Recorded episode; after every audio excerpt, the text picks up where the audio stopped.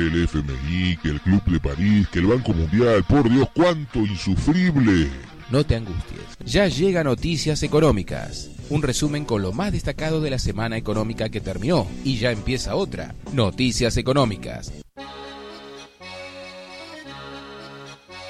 Hola, bienvenidos al podcast número 49 de Noticias Económicas, un programa que tiene como objetivo traer al llano un tema tan espinoso como la economía. Para estar más comunicados, tenés la fanpage de Noticias Económicas o podés encontrarnos en las plataformas iVox.com, Anchor.fm y en Spotify como Noticias Económicas. O también en el blog podcast-medio, noticias-medio, económicas.blogspot.com o noticias-medio portuarias.blogspot.com. Mi nombre es Rubén Santucci, soy periodista y locutor y en estos 20 minutos vamos a repasar las noticias más importantes de la semana que se terminó sobre el acontecer económico, nacional, regional y global. Mercado interno. Desde el gobierno nacional se lanzó una línea de créditos a tasa subsidiada para que los docentes de educación obligatoria y superior no universitaria puedan comprar equipamiento informático y fortalecer la enseñanza durante la pandemia del COVID-19. Los docentes podrán acceder a créditos de hasta 100 mil pesos con una tasa del 12% y un plazo a pagar de 30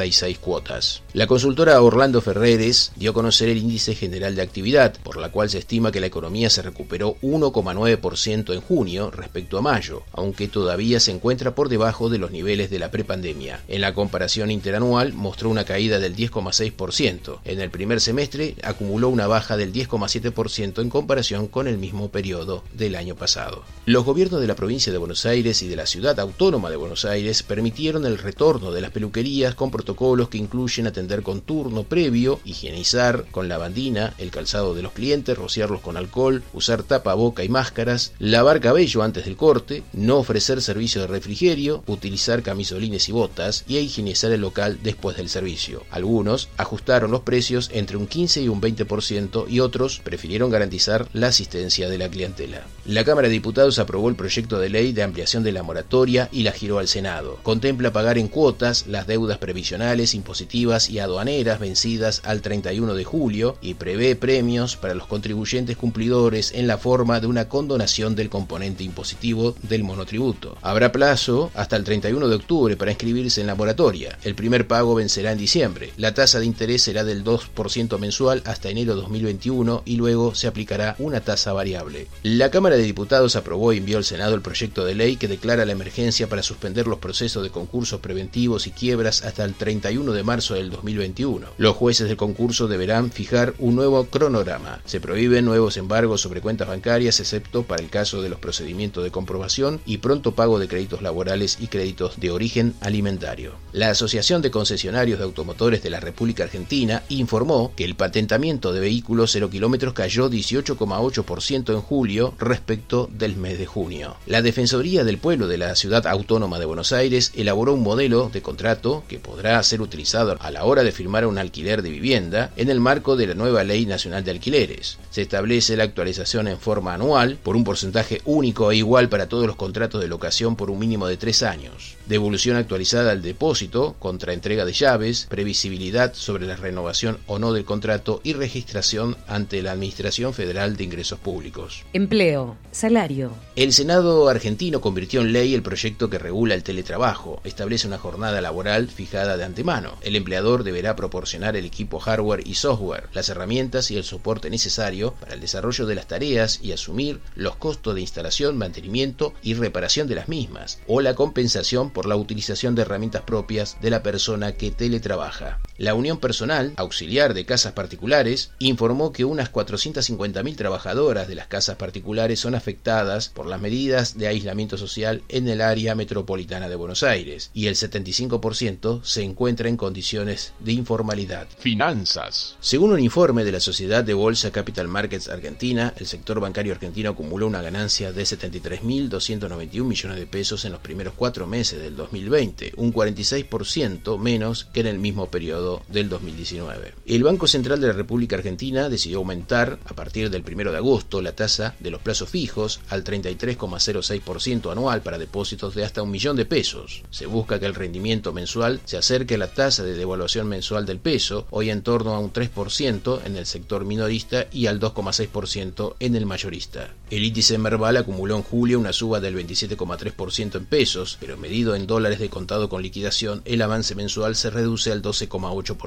El viernes cayó 0,3% a 49.253 unidades. El riesgo país bajó 7 unidades a 2.271 puntos básicos. El dólar en los bancos cerró a 75 pesos con 95 centavos. El contado con liquidación en 124 pesos con 10 centavos. El dólar bolsa 122 pesos con 21 centavos. Y el dólar turista 99 pesos con 31 centavos. El dólar blue cerró el día viernes en promedio en 136 pesos. El dólar futuro para agosto y septiembre cerraron en 74 pesos con 62 centavos y 77 pesos con 17 centavos. Y para diciembre en 86 pesos con 5 centavos. El Banco Central de la República Argentina anunció que prorrogará por un mes las regulaciones para el pago de las importaciones y flexibilizará la cancelación de operaciones garantizadas por entidades financieras. El Banco Central de la República Argentina también informó que alrededor de 3.300.000 personas compraron dólares en junio para ahorro personal, lo cual representó un, un incremento del 37% con respecto a mayo. Las personas humanas registraron compras netas por 778 millones de dólares. Deuda externa. La última propuesta de los fondos de inversión plantea un canje a un valor de 56 dólares con 5 centavos de valor neto por cada 100 dólares, unos 3 dólares por encima de la, de la última oferta argentina. Las condiciones de emisión de los bonos emitidos en el año 2005 y 2010, que reestructuraron la deuda en default del 2001, requieren el 85% del acuerdo de los bonistas, y para los emitidos en 2016 en adelante, se necesita el 66% del acuerdo de estos bonistas para que sea exitoso. La calificadora Standard Poor's rebajó la calificación de dos bonos argentinos en moneda extranjera a default por el no pago de unos 220 millones de dólares en intereses en los bonos bajo legislación de Nueva York con vencimiento en enero de 2022 y enero 2027. Si no se logra un acuerdo, una eventual nueva propuesta de la Argentina estará bajo el marco de las conversaciones por un nuevo programa con el Fondo Monetario Internacional y lo más probable es que los nuevos números estén bajo las nuevas proyecciones de la caída del PBI global del 10% del FMI, por lo tanto se empeoran los rendimientos que recibirían los acreedores. La petrolera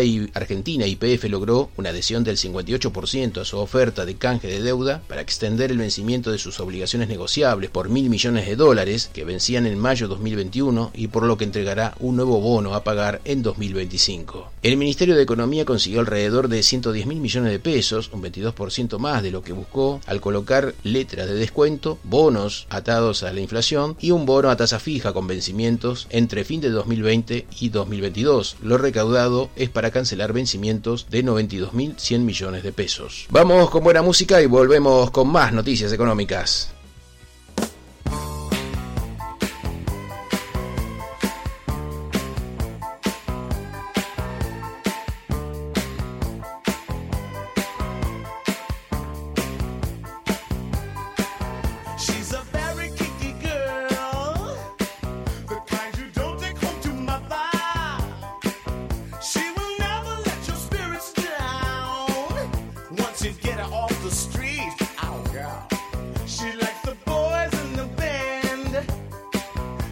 Noticias económicas.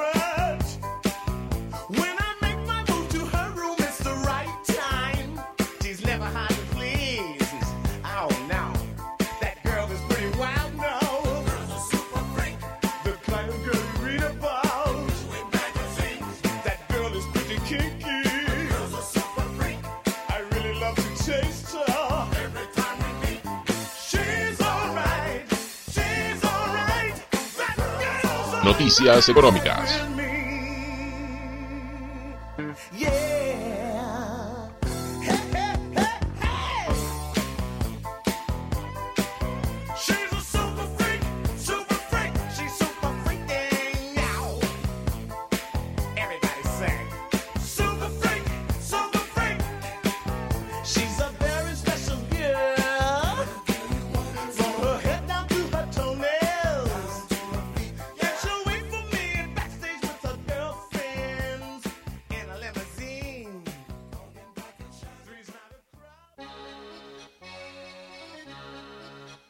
Continuamos en Noticias Económicas y antes de terminar, vamos con las temáticas del dinero electrónico, las noticias internacionales y del comercio exterior. Pero antes, saludos para Antonio Núñez, Jayla Castaña, Edgardo Ballero, Luciana Trípodi, Miguel Ponce, Milena Pérez, Neto Montana y Sol Rolón. FM La Ciudadana 103.3, Radio Bicentenario Digital de General Rodríguez, provincia de Buenos Aires, Radio City San Miguel, FM San Jorge Cruzú Cuatiá de 106.7, Radio 1 Santa Elena 97.1 entre Ríos y Radio Torsalito de la provincia de Salta. Dinero electrónico. La cotización de Bitcoin cerró este último viernes en 11.178 dólares, 10% más que la semana anterior. La aplicación WhatsApp se encuentra en una fase de prueba para ofrecer diferentes tipos de transacciones financieras. La idea final es brindar créditos, préstamos, pensiones y facilidades a sus usuarios. La primera experiencia se realizará en la India. Allí funciona desde el año 2018 WhatsApp Pay, una aplicación similar al mercado de pago donde los usuarios asocian su tarjeta al servicio de mensajería instantánea y pagan los servicios y sus compras diarias. La red social TikTok anunció que creará un fondo de 200 millones de dólares para remunerar directamente a los usuarios que más cantidad de visualizaciones generan a partir de los videos en su plataforma. Para postularse y recibir el dinero es requisito ser mayor de 18 años, contar con cierto número mínimo de seguidores y publicar con frecuencia videos que cumplan las reglas de la plataforma. TikTok pertenece al grupo chino ByteDance y cuenta con cerca de mil millones de usuarios. Internacional. La economía estadounidense sufrió una contracción en el segundo trimestre debido a la pandemia de COVID-19, con una caída del PBI del 32,9% anual y cayó un 9,5% frente al primer trimestre del año. El panorama económico en Estados Unidos se complicó por cierres en algunos estados por el aumento de casos de coronavirus, complicando la incipiente recuperación económica. Alrededor de 32 millones de personas están cobrando beneficios semanales de desempleo que pueden reducirse en las próximas semanas cuando vencen los pagos federales ampliados. La tasa de desempleo saltó al 14,4% en abril y desde entonces ha ido disminuyendo hasta el 11,1% en junio. La Reserva Federal ratificó su decisión de mantener las tasas de interés cercanas a cero mientras la economía permanezca afectada por el impacto de la crisis del COVID-19, pero aclaró que el rol de subsidiar empresas y familias le corresponde al Congreso y al gobierno de los Estados Unidos. Ecuador rechazó una demanda presentada por dos acreedores contra su propuesta para renegociar una deuda externa por unos 17.400 millones de dólares. Hasta el momento, un 53% de los acreedores de Ecuador han respaldado la propuesta. La deuda pública de Ecuador, cuya economía está dolarizada desde el año 2000, alcanza 65.000 millones de dólares, cerca de un 60% de su PBI. Alemania sufrió en el segundo trimestre de 2020 una caída histórica del 10,1% de su Producto Bruto Interno, como consecuencia de las medidas de restricción aplicadas para limitar la pandemia del coronavirus. Comparando con el segundo trimestre de 2019, la caída fue del 11,7%.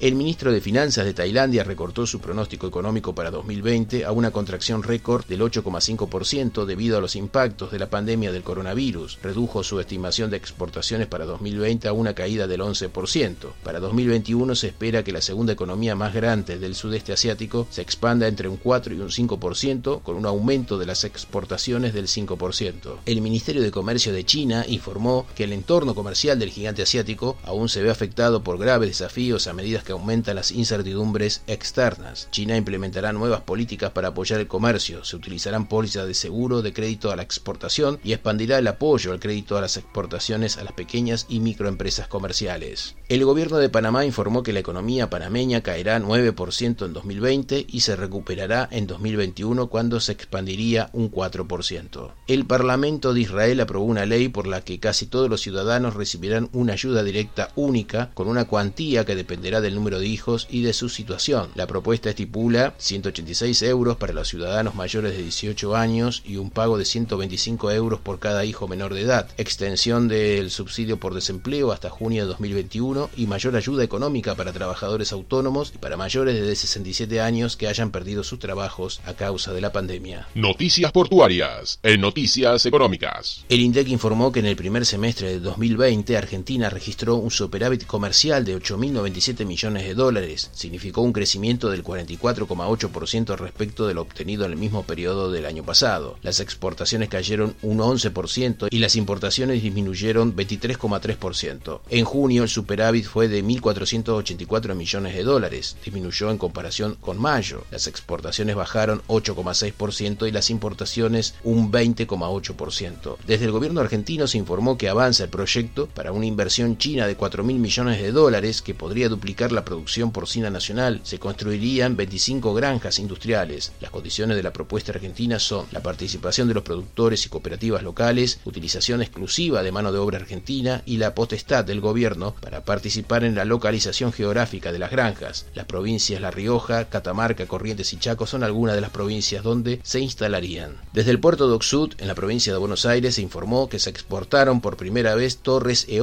con destino a Estados Unidos. El buque Donaugrach empezó a operar en el muelle público a través del grupo Loginter. La producción de las torres está a cargo de la empresa Gri Calviño Towers Argentina Sociedad Anónima con el objetivo de fabricar torres eólicas de clase mundial en el país. Desde el Sindicato de Obreros Marítimos Unidos se conoció que los armadores de barcos areneros consideran un exceso de controles las medidas dispuestas por la Prefectura Naval Argentina del Alto Paraná en relación a la exigencia del certificado de seguridad con barcos de 90 años de antigüedad en promedio. Se quiere evitar el alto índice de incidentes relacionado a las modificaciones en las estructuras y capacidades de carga de los buques. Un informe elaborado por la Bolsa de Comercio de Rosario dio a conocer que por el nodo portuario del Gran Rosario, en 2019, se despacharon 79 millones de toneladas de granos, harinas y aceites, dejándola en el primer puesto a nivel global. En segundo lugar, la sigue la zona de Nueva Orleans, en Luisiana, en Estados Unidos, con 64 millones de toneladas. Y en tercer lugar, se ubica el puerto brasilero de Santos, con 42 millones de toneladas. Por el Gran Rosario salió en 2019 casi el 78% de las exportaciones de granos, harinas y aceites de la Argentina. Los sindicatos de trabajadores de la terminal de Chile STI tomaron la determinación de bajar la productividad en exigencia de un bono de responsabilidad por desempeñar sus funciones en medio de la pandemia del COVID-19. APM Terminals informó que es la primera terminal en lanzar un sistema de gestión de exportaciones vía contenedores totalmente digital en Rusia. La tecnología patentada permite el intercambio digital de documentos legalmente vinculantes con la autoridad aduanera. Puerto Pesem, en Brasil, inició obras de la segunda terminal de uso exclusivo para exportaciones. Operará bajo el mismo modelo de zona de libre comercio que la primera terminal inaugurada en 2013. Los módulos serán licitados a empresas por un periodo de 20 años con posibilidad de renovación por el mismo tiempo. Los cargadores que utilizan el puerto pakistaní de Karachi enfrentan sobrecargos de almacenamiento masivo como resultado de la pandemia del COVID-19. Pakistán cerró la frontera con Afganistán impidiendo el movimiento de carga de transbordo desde el puerto de Karachi. Los cargadores ofrecieron comprar los contenedores, pero las navieras se negaron a venderlos. Prefirieron cobrar entre 120 y 140 dólares por día por cada contenedor retenido. El puerto de San Diego, en Estados Unidos, ha sido aprobado recientemente por la aduana y protección fronteriza de Estados Unidos para activar una zona de comercio exterior en la terminal marítima de la décima avenida.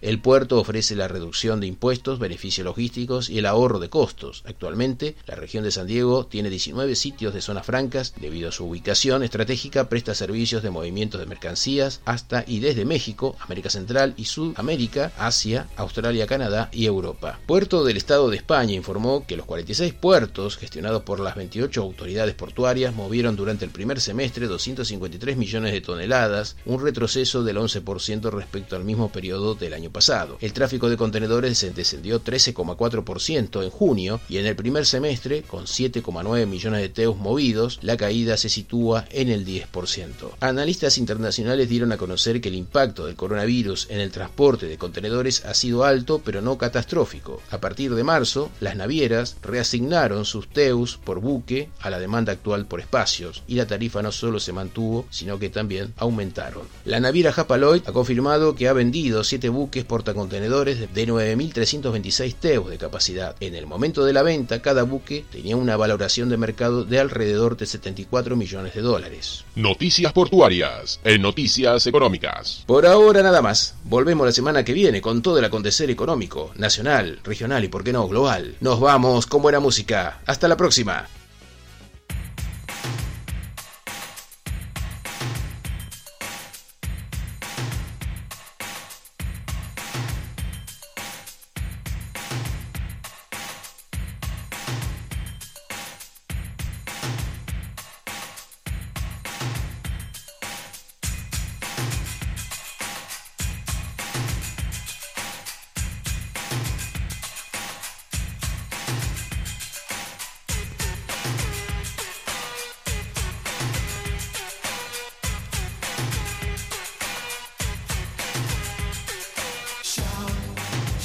Noticias económicas.